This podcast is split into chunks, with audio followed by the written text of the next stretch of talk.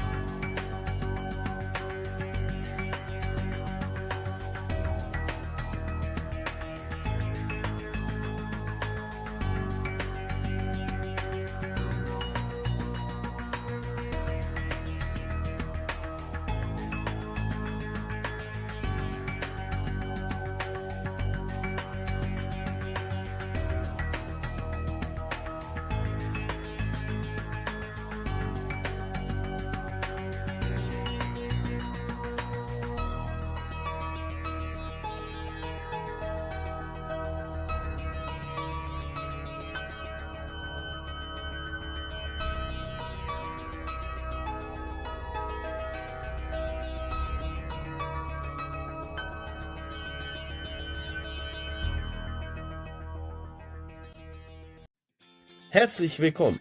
Ihr hört For Wrestle, den Wrestling Podcast. Heute mit einem Catch as Catch Special.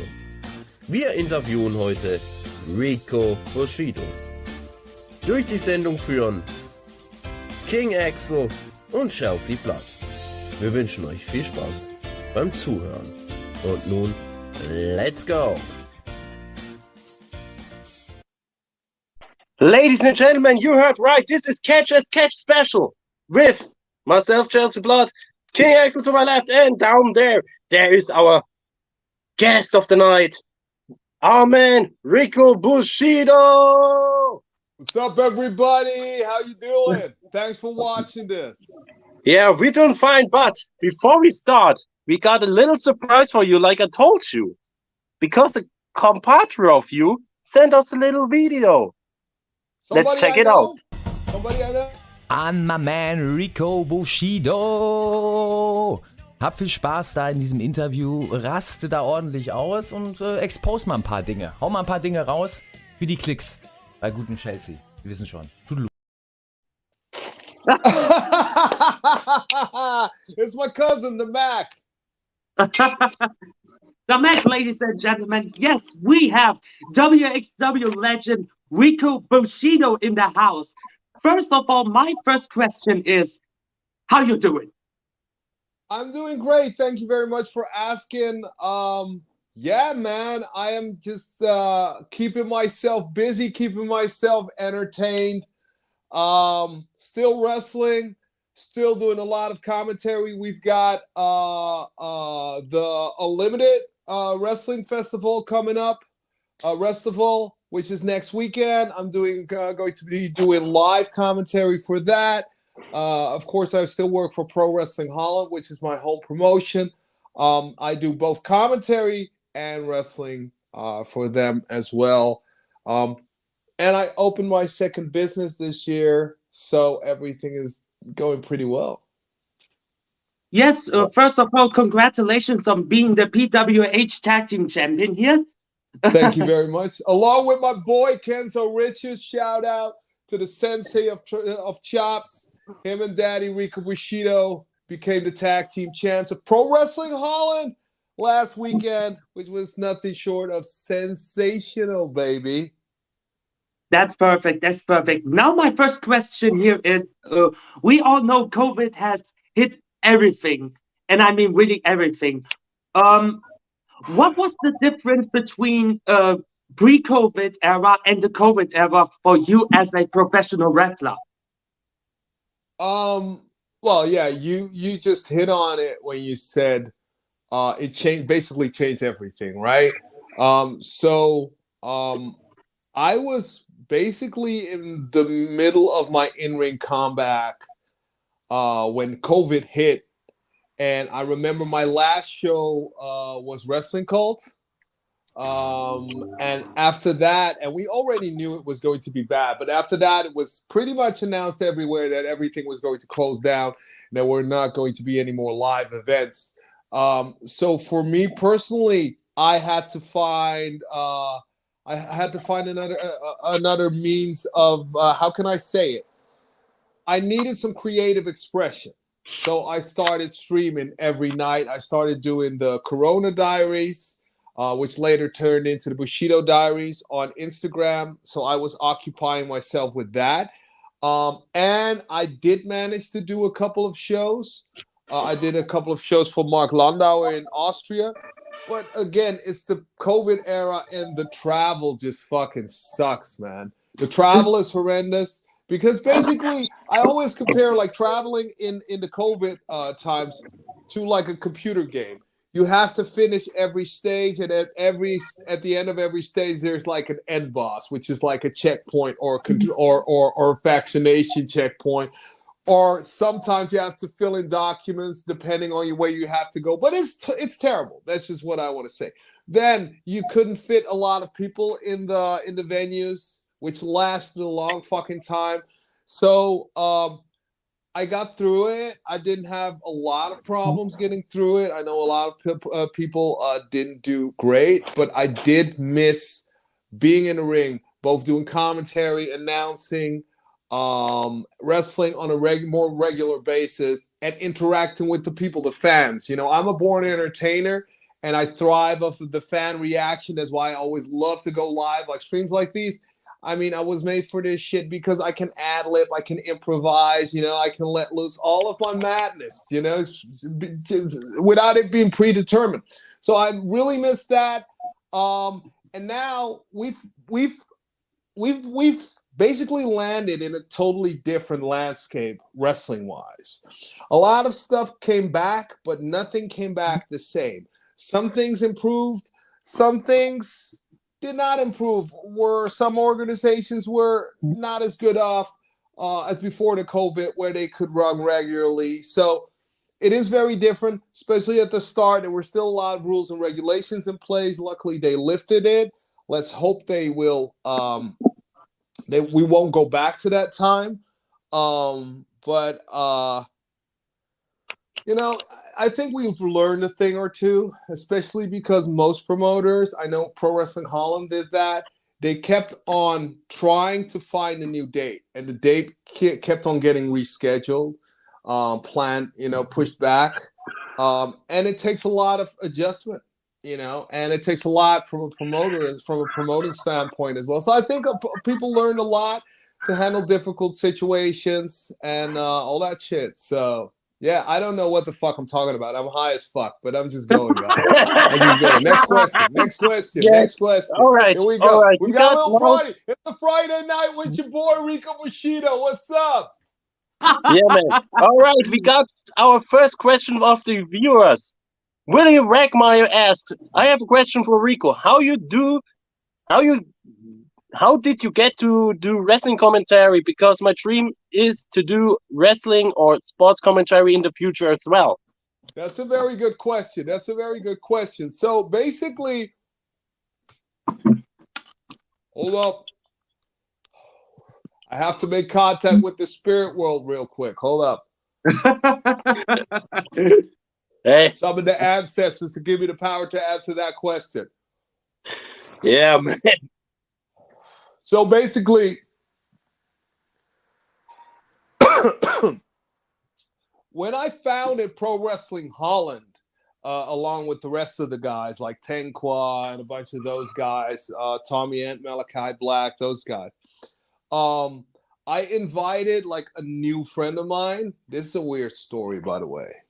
So I invited this new friend of mine who I met because I went into an uh, I, I, I I I we we uh, moved into a new apartment in Haarlem and there was this old couch and we threw it out and we tossed it um, um, at the garbage dump right in front of our house right where you have to leave the garbage so this guy um, rang my doorbell and he asked me, "Do you want? Uh, can I take this couch?" I said, "Please, by all means, take that fucking couch. I don't want that couch." And he liked it. That guy was a body artist, so he was one of those freaks that hangs himself with hooks in his uh in his back and that type of stuff. You know, you know, pushes needles through his cheeks and his his like hammers needles through his nose, all that type of shit, right? Weirdo shit, right? So this guy, oh. we got to talking, and he said, "I'm in there, and I'm in the entertainment business." So I said, "Dude, I'm in the entertainment business. as Well, I'm a professional wrestler, and this was in 2006. This was in 2006. So I met this guy. Then we founded Pro Wrestling Holland, and I invited him, and I said something through the microphone, and this guy said." You've got an amazingly unique sounding voice. Everybody that will hear your voice will remember it. Um, do you want to host my parties? And these were fetish parties. So people were walking around naked and in leather and like fucking slaves and everything. So I said, why the fuck not? Let's just go. You know, you only live once, you know, uh, allegedly. So I don't have a fetish at all, you know, but I like crazy shit you know so i started doing that i started announcing the acts and stuff i started rolling into that whilst i was wrestling then we i think i did commentary for wxw once probably back in 2012 or 2013 somewhere in that era um and i remember it was 2014 or 2015 around that time when i thought dude, I am getting up there in age. I cannot, this is not sustainable, but I love professional wrestling and I want to be pro- doing professional wrestling for the rest of my life. I want to be involved in the business, I mean, of professional wrestling for the rest of my life. So I have to be, find something that is more sustainable, something that can always keep me around. Um, so I told, I was talking to Taz from WXW and I said, like, I, I want to get off the road wrestling regularly. Um, do you have something else for me to do? Um, and then the, the office decided that they wanted to do um, Shotgun, WXW Shotgun. Mm-hmm. And I think they launched this in 2015, if I'm correct. Um, um and around that period, around period. Yeah.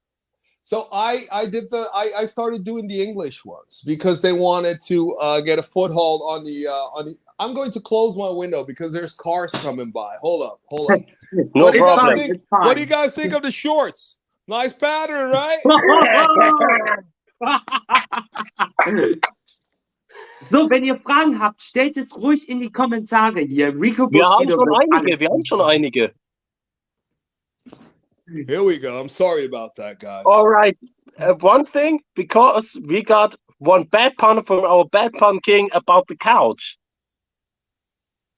oh, we corrected no. that couch. What couch? The couch you throw out. Recorrect. Oh shit! Recorrected the couch. I used to. I used to have a finisher called the recorrector, I, I believe, but this is a long oh. time ago. So in back in 2015, I started doing a shotgun, and then I don't know how I got into commentary, but I started doing live commentary. Um, and then I started doing it every show, and then I yeah, I was the English commentator for five years, I think, in a row, five years, something like that for uh, for WXW. So uh, that's basically how I rolled into it. To keep to keep a an even longer story shorter, I'm horribly uh, failing at that today, but hey. I mean, no, it's bro. totally fine to uh, to uh, tell us the story. It, that's how we got this interview here. But my next question is something for the faint of heart. Um, last uh, last year we learned that Karsten Beck has passed away. Yes. What what what uh, was going through your mind after you heard this? Um, so this was in 2020. So this is oh, two okay. years ago. My 2020, man. this was 2020. Um, and uh, so I knew he was very sick um, because I kept in contact with his girlfriend throughout his uh, sickness period. Uh, and what was going through my mind? Well, that's that's very difficult uh, to answer because if you lose people close to you, there's always at first there is a feeling of disbelief. Even though you know the person is sick, there's always a feeling of disbelief, um, and that's probably self protection, I guess. You know, um, self-protecting mechanism. Mechanism. Um, but as soon as it sank through, uh, it was just sad, man. It was just really. I I I remember feeling really sad, and you know, I I heard I heard the news, and I I had to you know let it sink in for a minute, and then I just broke down and cried in the kitchen. And my wife came up to me, and said, "What what what's what's going on?" And and I told her, um, and it is so sad to see somebody that young just not being able to continue his life. And for you know the people around him like you know like his grandparents having to outlive him um you know and his and his girlfriend. And you know you build up especially when you're on the road like you build up this amazing catalog of road stories and stuff and especially interaction with people um, so you always share a different bond with the wrestlers, especially uh, than with other people in, in or outside of the business, and that's because they all know we all share uh, common experiences and we've been through certain stuff together. So that forms a bond, and then to have somebody you know uh, that you form that bond with, you know, just being ripped away or ripped away, you know, it was slow slowly deteriorating but still you know um when he was gone i it still felt like he got ripped away. So yeah it was it was unbelievably sad um you know and we we all still miss him very much. And i think the business misses a guy like that as well you know because he was he was exactly his type of wrestling his style um and his mind for wrestling was what the business needs and is what the business needs, you know. So yeah. All wow, right. that, that's that's something very different to hear from someone who was really near close to uh Karsten Beck. But I have a next question from a Oh. viewer named Nikola Basic. Who is your favorite wrestler and how was it to wrestle with Tom, Tommy and aka Malachi Black? Well, my favorite wrestler is not Tommy End.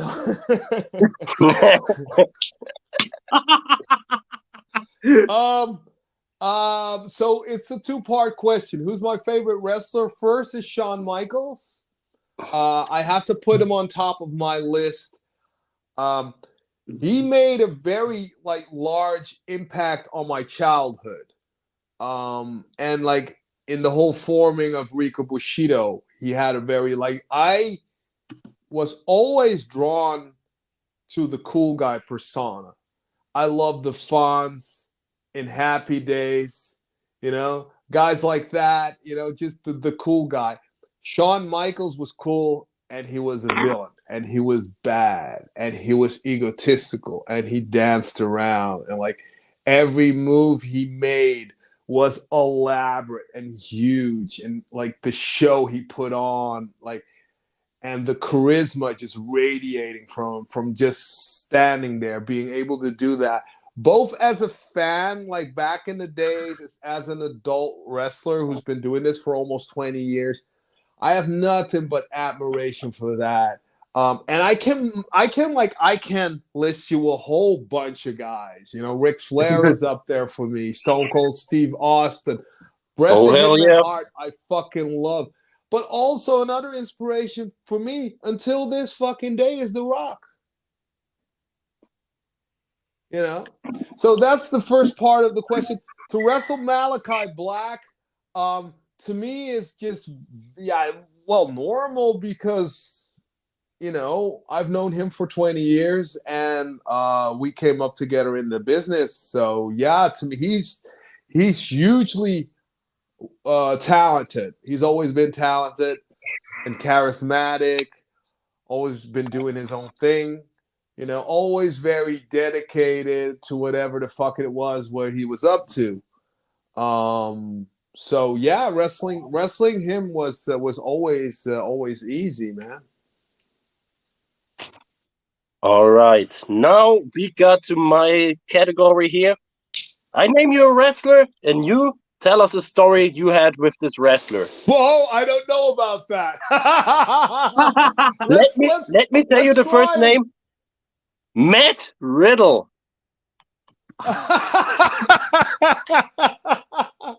so now I'm just going to tell you what everybody knows. Um, yeah, I met Matt at WXW in 2000, uh, probably 17, I guess. Or was it 2018? Uh, I pro- I probably think 2018 was that with Lucha Underground. All right, so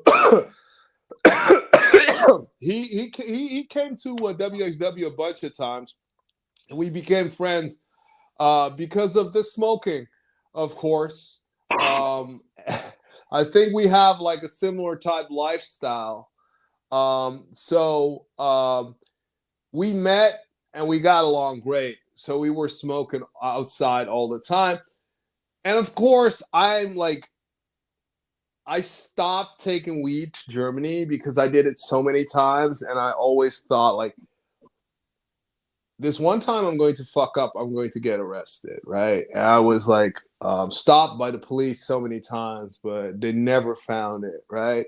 So I'm counting my blessings. So I'm not doing that anymore because you know I think my luck has run out. We're not we're not risking anything. But back in the days, I did. So this one time, I was uh, doing the meet and greet for no the, the Q and A for um, superstars, um, and it was the Lucha Underground one because and and I knew Matt for a while uh, by that time. Um, and I was interviewing Vampiro. And I was standing, he was standing on a little uh, stage, and I was standing in between the the fans, right, to answer their questions and everything. And well, that's what ba- basically what I was doing, holding the mic for them.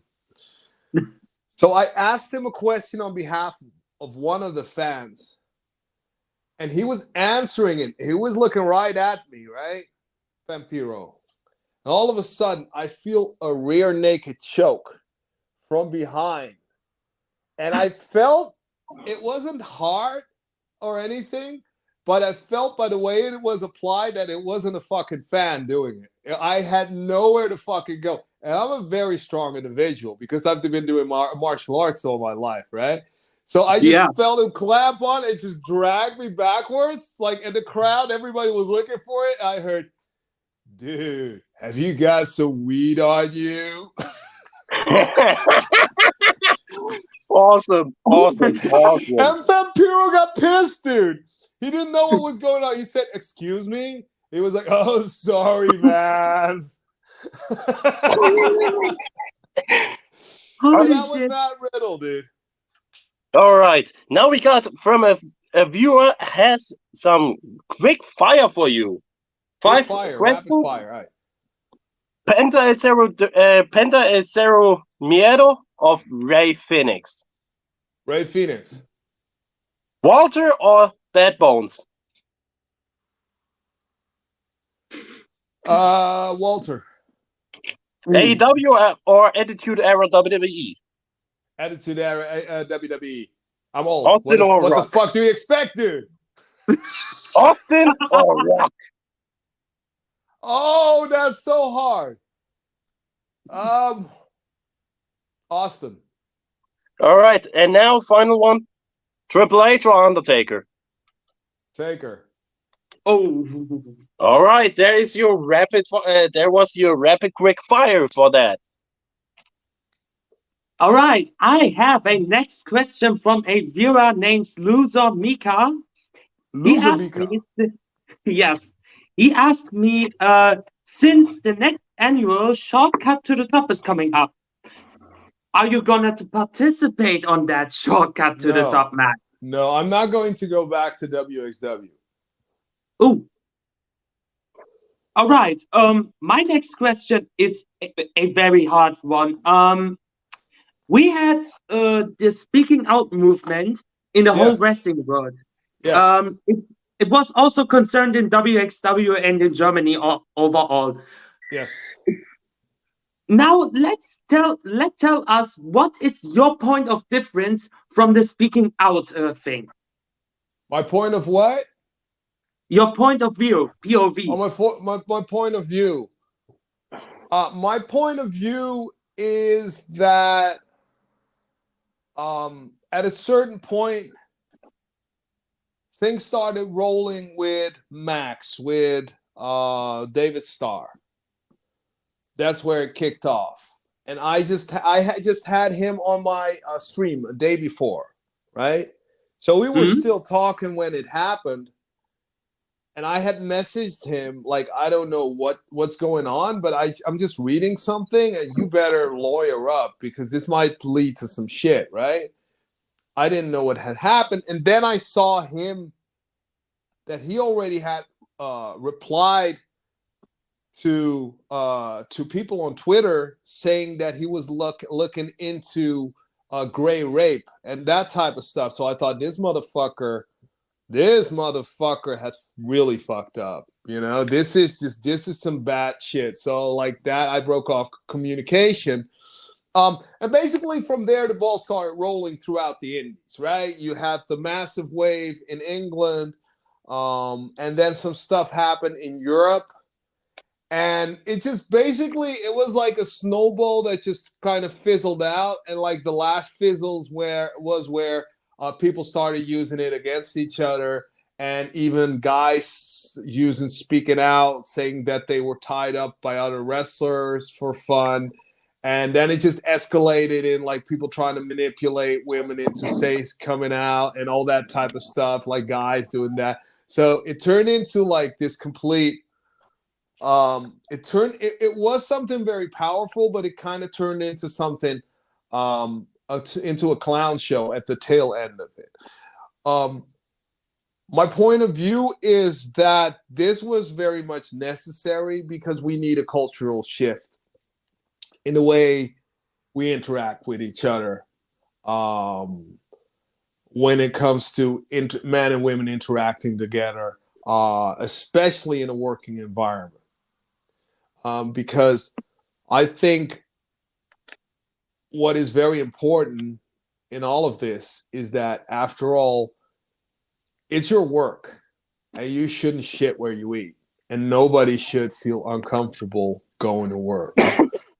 Um, so a cultural shift uh, was needed. And when I look at the result, then what I see from my point of view, and this is, I cannot be everywhere all at once, is that it worked. Because I think women are just being treated better in the wrestling in, uh, industry in general. And like, I'm not talking about in terms of equality and them having an equal amount of matches. And that's not the case, but there are more male wrestlers than there are female wrestlers. So there's a huge discussion that we still have to have about all of that shit. Um, but from what I've seen, is that women are being treated with more respect. People are just watching, you know, people are just watching their behavior more because they know that uh, actions can have consequences. Exactly. All Yeah. right. All right. Now I got a question for you. Now we For spoke me, about for me, you've been talking to that you. guy all of this time, and now you've got a question for me. Of course.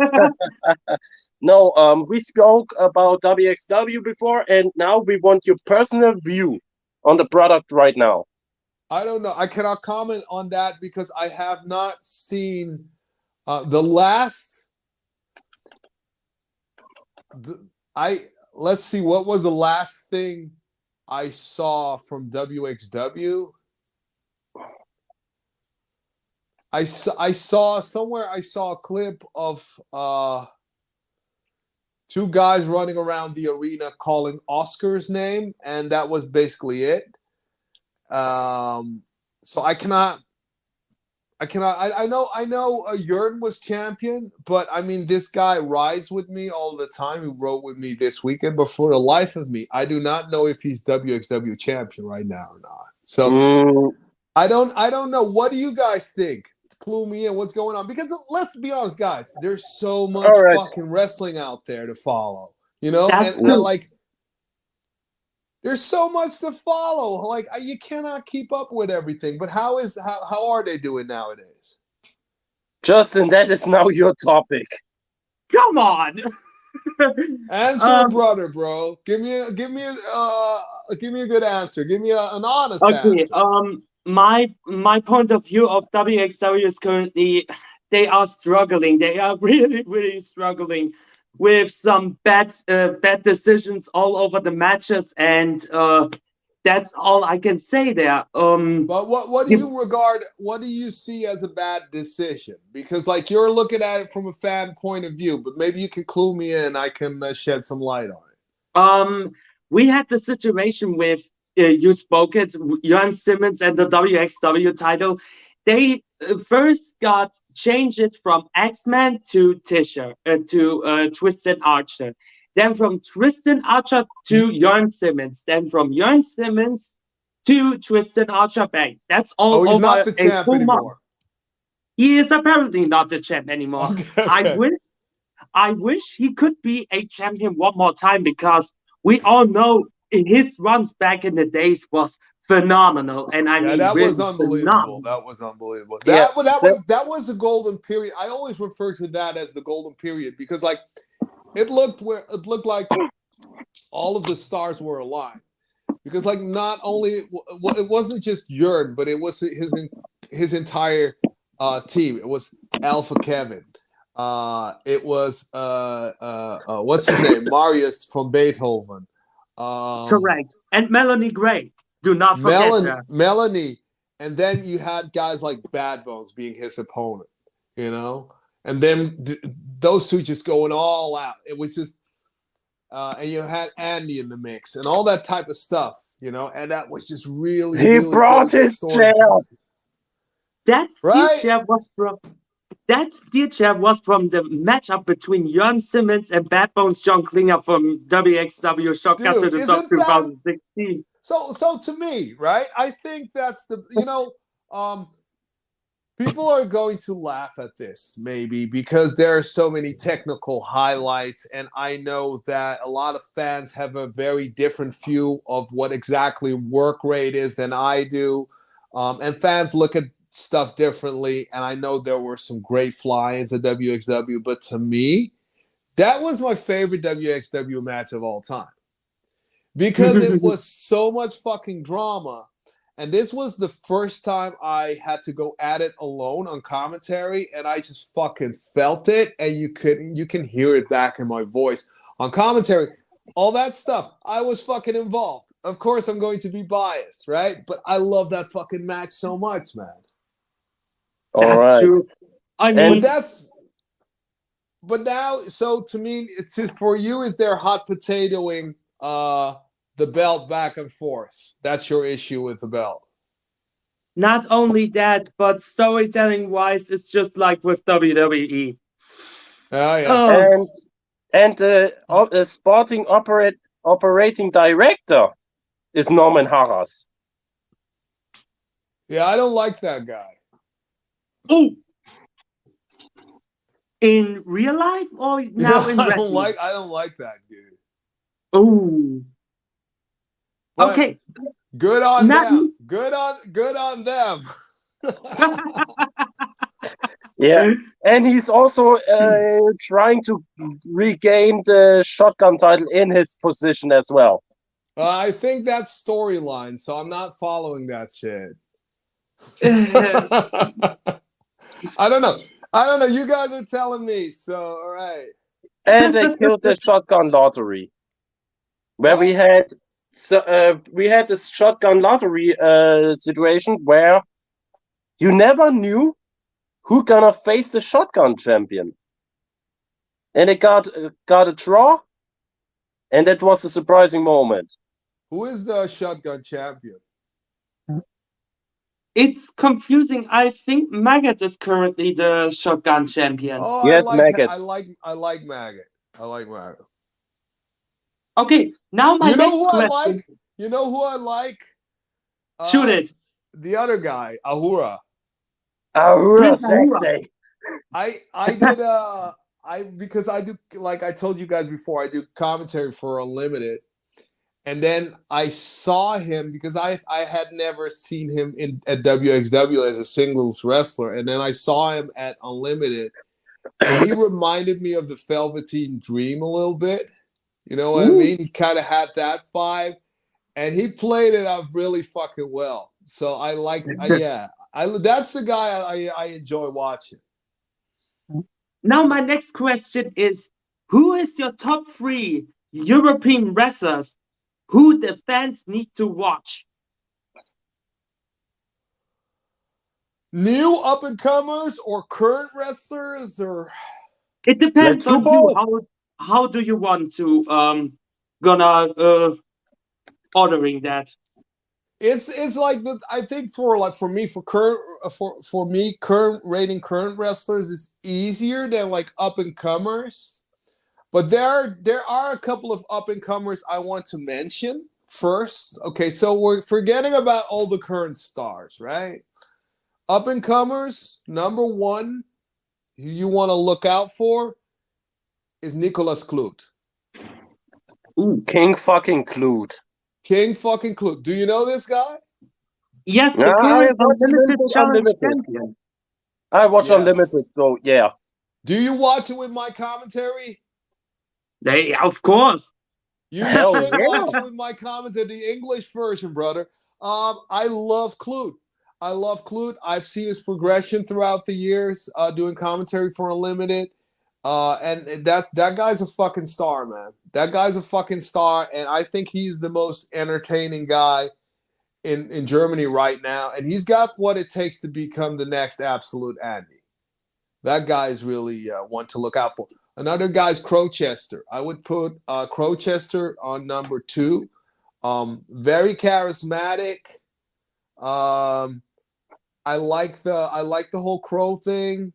Uh, yeah, I'm really digging that. Um, another guy I like the um, um, Danny Sparks, the Black Dragon from Belgium. Uh, he's another guy to look out for. Uh, I re- I actually wrestled him last weekend. Um, Tebow, do you know that guy? Is a uh, a Belgian wrestler as well. Yes. Yes, I know him. He's really talented. Another guy, but he's still like he is. He is. Uh, he is very talented. Uh, but he does he does a lot of the stuff that everybody does. That's that's the that's the. But I do you know uh uh, uh the what's his what's his name again? Juval, uh the Israeli eagle or something. Mm, heard, I heard of him. Juval Huh? Goldstein or Goldschmidt or I don't I don't know the old Jewish names. But, no, but this guy is this guy is insanely talented. You know, um, he just has to learn a thing or two. But this guy is insanely talented as well. So those are uh, a couple of uh, my new guys with uh, with Clute leading the list right now for me. All right. So I got another name for where we want to hear a story from you. We saw this Ah! person earlier today, Da Mack. oh,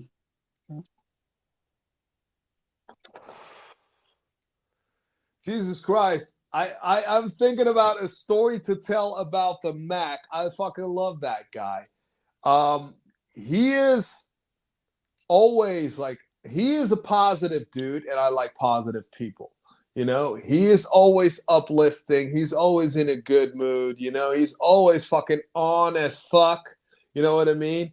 Even like I, even like after like I remember like I think it was I don't know when it was, but it was one of the uh, one of the weekends, WXW weekends. It could be Tag League, could be 16 carat. But we were like out, like knocked out. Me, uh, Jurn, uh, uh, Dirty Dragan were just knocked out in a room, and just Mac just walked in. He said, "Guys, are you going to do something? What are you guys up to? What are you guys doing? What are you guys?" And Mac was just still bouncing around. He was, I was like, "No, no." No. What? Rico Bushido doesn't want to go out. What? What? Was just really hyped up. So that's the Mac. That's the Mac. I love that guy. It's hard not to love that dude, you know. And he's a very good, very good wrestler. Uh, and I think it's a shame he wasn't picked up by uh, by uh, uh, WWE for the 205 division. You know. Yeah. All right. Another name on the list. Bad Bones John Klinger. I always Ooh. tell I always tell John, and I said this from the start. Like, I the fat in me always tries to look um at wrestling through the eyes of a child, right? Because that's that was my favorite time in wrestling when I wasn't in the business yet. I'm sorry.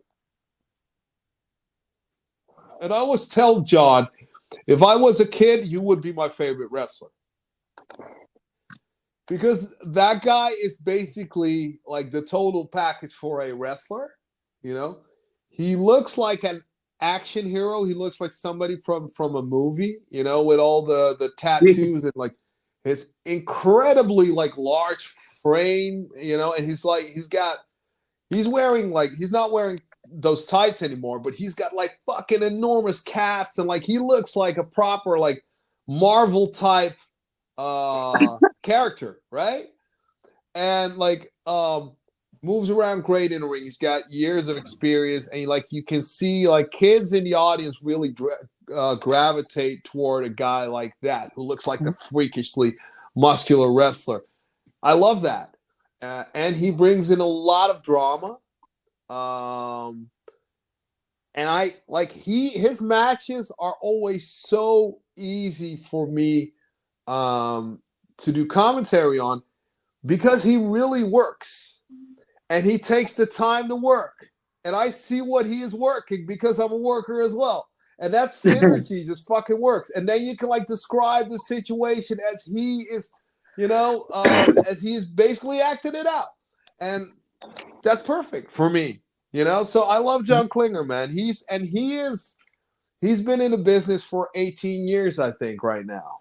So that's that's a long time, and I have nothing but respect for that. I think he broke in the same year that I broke in. So yeah, he's Wow. old school, man. Yeah. Wow. Speaking about John Klinger, we got a fan question again. Opinion on the Rise group there was in a WXW. Oh, my favorite Yeah. group.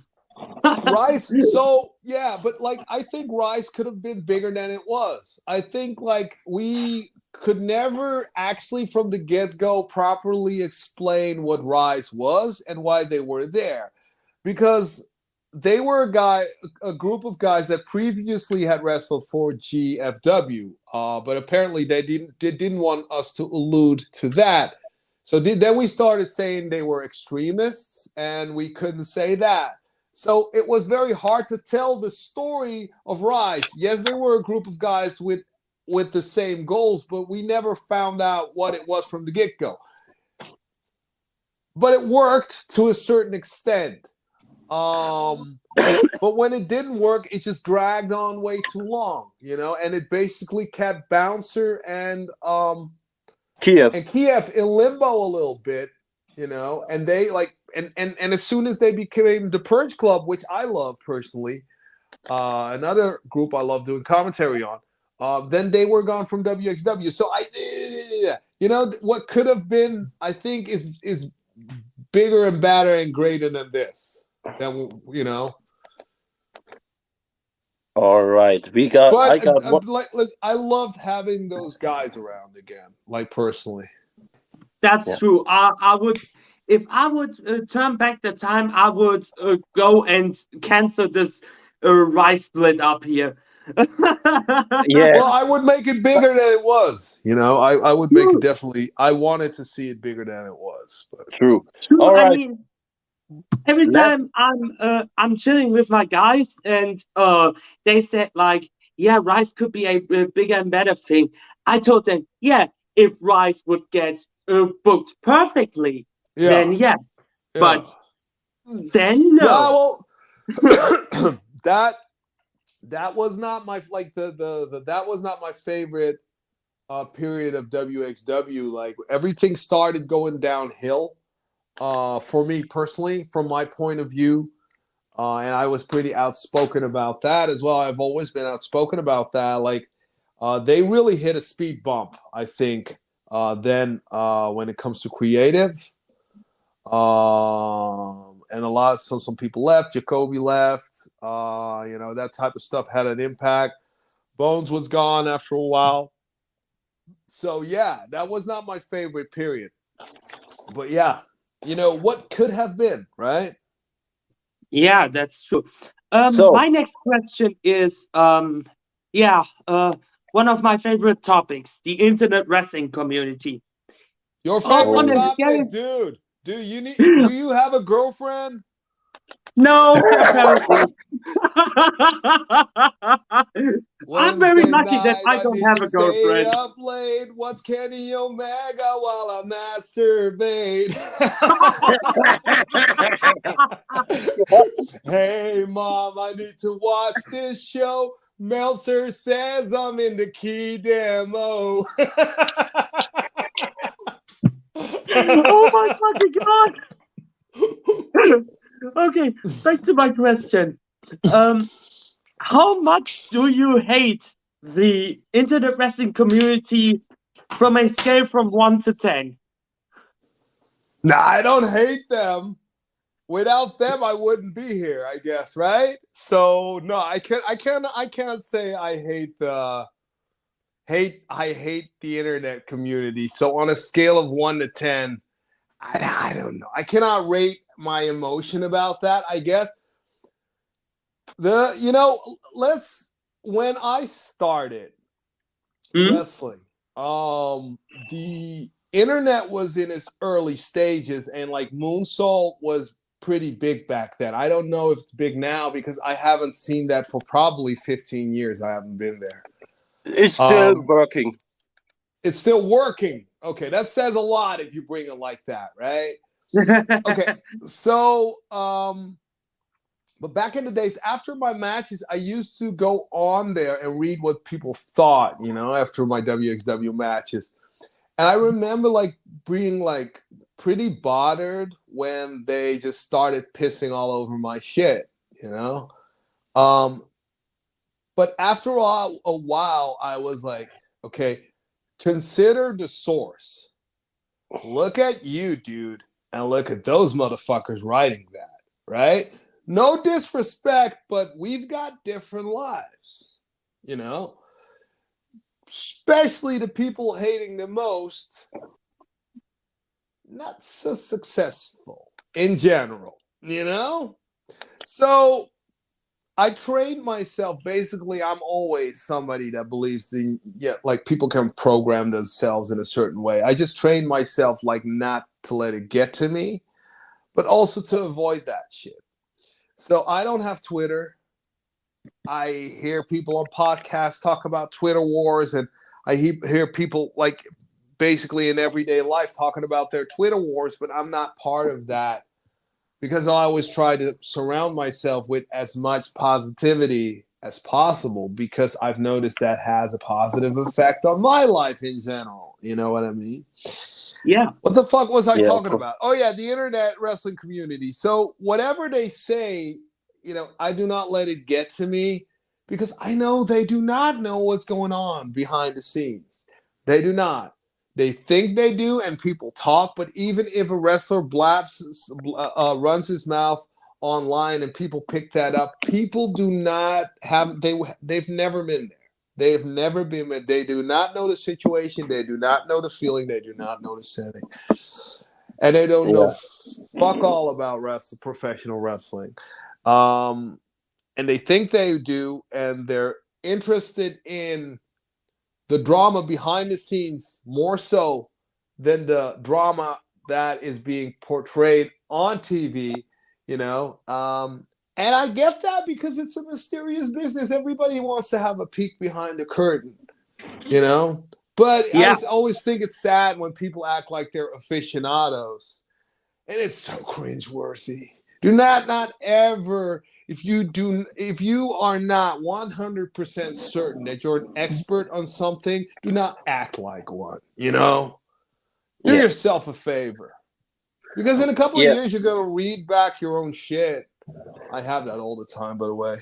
you read back your own shit and you just go like, "Oh, did I write that shit?" yes, we all know that situation. Yeah, so that's what I that's what I think when people write that shit. Oh, did you write that shit, dude? That's so bad. Yeah. So, um, I have a topic right now that infects the wrestling world as today. Uh, we all heard of the scandal of WWE and Vince McMahon. What is your opinion on that? That was some expensive pussy, dude.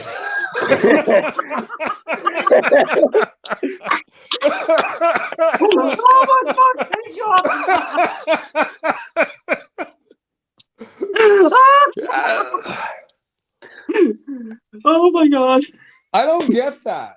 I don't get that. Why did he have to pay him that much money?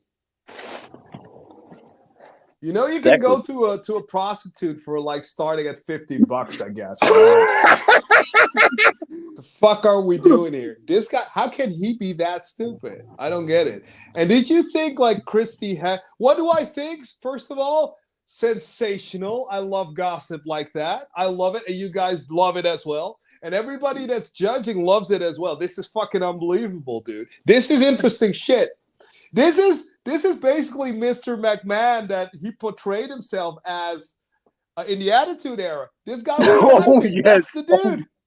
Oh, Sable. Ah, Stacy. Oh, Keibler. Ah, Or the, that was the guy. when the Who chair was fall it? back. Or when Who the was chair fall back to Stacy Keibler. Stacey Keibler was fucking. Did you do you guys think uh, Christy Hemme sucked him off? That's the story now, right? It That's the be, story. He he received oral sex allegedly. We're we're in the we're we're going deep into the gossip jungle now, ladies and gentlemen. So allegedly, he received oral sex, aka a suck job, from one of the female wrestlers, right? Not only one. what? Not only one, uh, reportedly four. At once? No, What, during the time. a- did he get a rim job too?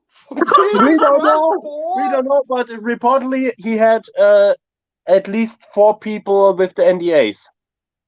As of right now, as Wall Street Journal Yeah, yeah, yeah, uh, but report. one. Yeah, but the rest was office staff. This was one female wrestler, and allegedly she had been released in 2008. So some people had cal- calculated it back, and it could have been Stacy Keibler. I'm not suggesting anything. I'm not saying anything, but there was a suck job given to Vince McMahon. Yeah. What can I what dude, what can I say about this? Good job, Vince. Sorry you have to pay so much. He should have drove driven his like fucking limo behind the, the, the back of an old abandoned train station. I think the sub Oh my jobs over there are cheaper. Not a couple of million. Oh my God. Jesus Christ, dude. All right, yeah. we got something from our uh, king of bad puns. He wants to try something now. I'm going to make Rico laugh. That's my freaking job. Even if it takes Ricola to do it. Ricola.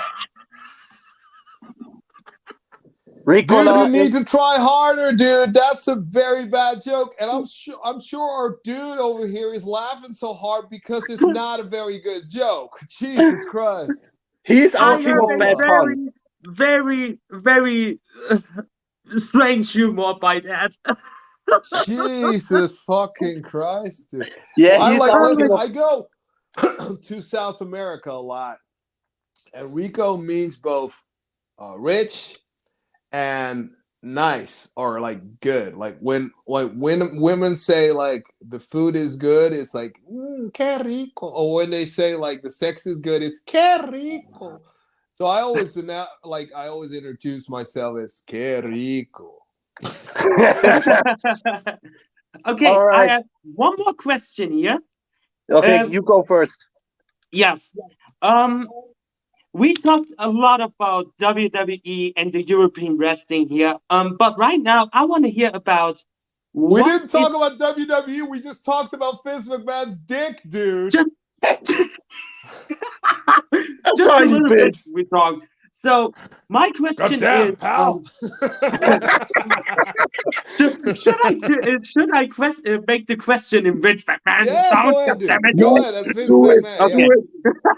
Goddamn, All right, pal. my question is: Do you love my beloved company here right now as we produce some shit here like Monday Night Raw or uh, Friday Night SmackDown? If I love that, Yeah, what what is that's the my question? If I That's like. SmackDown or Raw? In the current times, yes. No, I don't watch. I can't. I, I can't watch that. The whole thing is like it takes way too long. It's a lot of hours, and it's just filled with garbage. So, like there's not a lot of wrestling on there. So I like. I don't think that I'm not in their age group. Uh, I think because it's like very childish, you know. And To this day, like- yes, still I is. like that's why I like the uh, Attitude Era because I like adult stuff, and that's like it sounds weird, but like as a kid I like kid stuff, and now I'm a fucking adult. I love adult stuff. You know what I mean? And I'm not just Yeah. talking about the sex stuff, right? I'm talking about the conf. No, I'm talking about the conflict, like the wrestlers amongst them. They could have like proper world conflicts and not be acted out like Broadway theater bullshit. You know, it's just not realistic anymore, and that's my problem with the whole product, current day product. I don't watch it. I, I, uh, you know what I do when I'm working out? I throw one of those highlights on YouTube sometimes. Yeah. Just Yeah. to keep up, I want to see Roman Reigns and Brock Lesnar and Paul Heyman. I want to see those guys. Yeah. Um, but the rest, they have like they have wrestlers like uh, uh Dolph Ziggler and Roode, uh, and they've had them for such a long time, and they're so incredibly good, but they're underutilized. You know, Yeah. all I see, all I see every week when I see the highlights, I see the Street Profits, and I see, you know, and uh, that's that's what I see basically. The Street Profits are on that entire fucking show. I'm sick of the fucking Street Profits. Give me something new. Give me something unexpected. Not this yeah, cartoon bullshit. something. They got they delivered something for the German or the European wrestling community because a few weeks ago we had a new intercontinental champion from Walter. Austria. Walter, that's good. That that's great because Walter is completely different from anything they have. And he like he's kind of a throwback, like physically. He looks he looks like a like an old grappler from the past, but like a real dude. You know what I mean? Like a real person. Not this Disney cartoon bullshit. He hurts people. He is out to demolish and inflict pain, show his dominance in the ring, and he does it in realistic fashion. So that's good. That's good. I cannot, but that's that's that's about it. He you can throw him in the list of people that I want to see, and that's like a small list compared to what they have going on on that roster right now. It's completely sucks, dude. All yeah, right. like the other channel is not a lot better. AEW though. Yeah. Um speaking, I got one more name from where I want to hear a story from you. We spoke about him earlier. Absolute Andy. Absolute Andy, where uh, where did your buddy go? I think he had some technical problem again. What do you want to hear about Absolute Andy? Give us what you think you want to tell. I think he's I think he's a tremendous worker. I think he's a tremendous worker. He is uh and he's been around for such a long time and like always consistent with his work. And like he's got he's a guy who's got a lot of eye for detail. Um and he's a smart guy. You can see that from from the way people like work in the ring. The self self-destructive types are usually not the smartest not uh tools in the shed. Let me tell you that. Like the more you see them drop on their head, there's a fucking reason for that. Seriously. And like he has always been a smart guy, always uh um knew how to get like I like it when people know how to work uh their facial features and everything like their entire body, their entire posture, and use that to manipulate an entire audience. And he's a guy that can do that perfectly. So I've got a lot of respect for that. He got a little bit big though, you know. Is he still wrestling or not? Uh, right now we don't know because last time we heard he had uh, he was sick, but we don't know Oh. anything right now. Sick, he had a in- title defense but couldn't make it. Oh, like he probably had the flu or something, or I don't know. Yeah, and What do, since what then do people have these days? Monkeypox? I don't know. Uh, but since then we didn't hear anything. So yeah, last he's story. A, he's a very good wrestler. I think All right, last name on my list. Tommy End Malachi Black. right? yes, So, um, he's actually the first guy I saw wrestle in the Netherlands because a friend of mine, we had mutual acquaintances.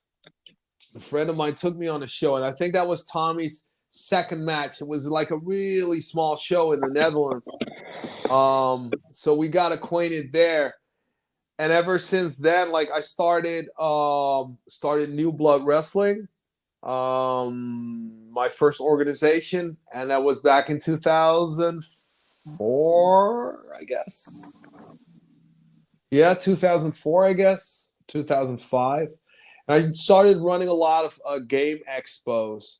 Um and uh yeah I, I let tommy wrestle there.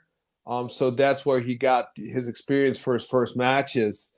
Um and after that um i took him to uh, to wxw um, and and they really liked. I think you should ask them. By the way, should ask ask Hate. I guess Hate really liked him and his style and like his entire look and persona, and he became a mainstay in there, stay there on an early age, and he's been going strong for like twenty years almost now, um, and he's still. Um, I think he's relatively injury free, even though he sometimes like has a pretty intense, seemingly intense style. Um, so he works hard for that. So that's great. Um, and he's got a spot right now. He's still got he's he's uh um he can make a living off of wrestling, yes. you know, and that's what he wanted. I when I knew him, I think he when I first got introduced to him, he was probably 17 or something you know 17 Wow. or 18 or something and he always wanted to be a professional wrestler and that's what he got to do so he got to live his dream uh, and he's still doing his thing right now you know Yeah.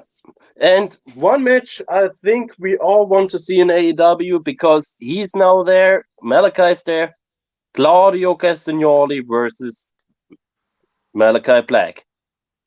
yeah yeah i think that would be good the thing is man i just want to i just want to see uh i just want to see malachi black just wrestle some normal matches you know what i mean Yeah. just net wrestle some normal matches on a Wednesday night against some good guys. The hocus pocus I do not care for. You know, him surrounding himself with a bunch of other guys. I don't. I do not care for that. All that fucking entertainment bullshit. He's a great wrestler, and he should be able to show that. That's that's what I want to see. You know. But the So- roster is thinned out, man. Everybody's injured over there. Yeah, yeah. Sadly. So, last question for tonight. We Yes. spoke about unlimited wrestling earlier. How did you got to unlimited wrestling?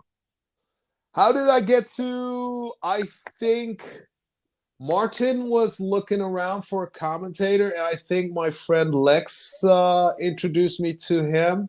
He got in touch with me, um, and I started doing commentary, and from there on, we never looked back. And I've seen their progression, and it's funny, right? Because I've seen organizations come and go and everybody wants to try something. And sometimes because you just see them come and go, and there's so much of them, and not a lot of them are really that successful, you kind of get conditioned to believe that, all right, this is just another guy. But you cannot think that way. Because I think Martin Beerens proved everybody wrong, going from like a normal YouTuber to actually started. He's right at the beginning of building a wrestling empire. And he is very serious about that. And this guy is investing a lot of his time and his money and everything he's got into building this company. And gradually, you saw Unlimited Wrestling growing and maturing. And the people in, in the, the, the mainstays that he had from the start, guys like Nicholas Klug, developing themselves and becoming actual wrestlers that people want to buy a ticket for. And I think within like two years or three years, I think that's quite an achievement because you cannot tell me that not every other organization in Germany is watching them, is not watching them right now. Everybody's watching them, especially for the Wrestle, Wrestleful, uh, weekend that they've got coming up. Um, that's just a testament to how serious Martin is and what he is able to do, what he's able to achieve. Exactly. And he just learns and learns and grows and grows. So I just want to, um, yeah, I, I, I would I would tell everybody to go and watch them, check out their stuff online. They bring out their entire events online in English with me on commentary and in, in German as well. With Powerflow. Yeah, absolutely. Um, and they're doing a great job as well. Um, so yeah, go check it out. I th- he's it's all online. All his uh, all his shows uh, from month to month, and uh, you can just follow the stories, and it's pretty cool. I think like they're they're a great alternative, and I think like above everything, competition is very important. I'm a businessman. Like uh, my first company is uh, I've got a temporary employment agency. If there's somebody, and this has happened, if there's somebody uh, opening up a similar company down the road, I'm going to do my very best to work twice as hard to stay ahead of the curve. And who is going to benefit from that? Ultimately, my clientele, the consumers, the businesses that I do business with. And that's the same for wrestling, bro. That's the same for wrestling. So competition in the form of unlimited wrestling for I don't know GWF or WXW, that's not bad. That's good because everybody will be on their toes and everybody will be better. And the winners are the fans. Exactly. In the COVID, we had, for example, in the COVID, we had the German companies working together to do something. Yeah, I very mean- good. GWF helped out, NEW helped out. They helped a lot out, Yeah. Awesome. and and they did uh, Shotgun 2022. And like our fan says, competition is important. Yeah, they need to work together as well. But I've I've I've been saying that from the very fucking start that people they need to work together. Um, but the promoters do not always agree on that, and that will always be a sensitive subject, unfortunately. But that's just the way the cookie crumbles. You know, it's also the nature of the business. There's always a little competitive element in organizing a show and uh, doing what we do. Exactly. Final words and wise words from Rico Bushido. Thank you very much for being here tonight with us. Thank you very much for having me. I enjoyed being your uh, first. I was your first wrestling guest on this. Uh, yes, exactly. You were our first interview here. Nice. I hope I provided you guys with some good content. Uh, thank you very much for having me. Thank you very much for everybody uh, that watched this. Um, I know I can be quite elaborate from time to time, but it's because I smoke a lot of weed. Sorry, ladies and gentlemen. We just go deep as the abyss up here. Um, All right, uh, everyone, that's it for tonight. We thank you very much for watching. We got our outro and then we are out. Thank you very much and have a nice time.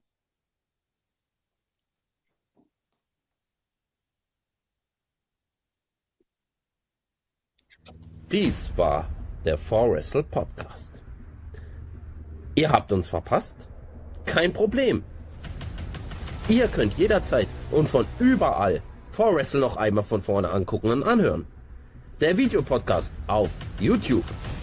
Oder, wenn es gerade nicht mit dem Video gehen sollte, könnt ihr uns auch überall anhören. Auf Spotify, Amazon, Apple und Google. Wir bedanken uns, dass ihr uns zugehört habt oder angeguckt habt. Das war For Wrestle Podcast. Ein Podcast der CASQ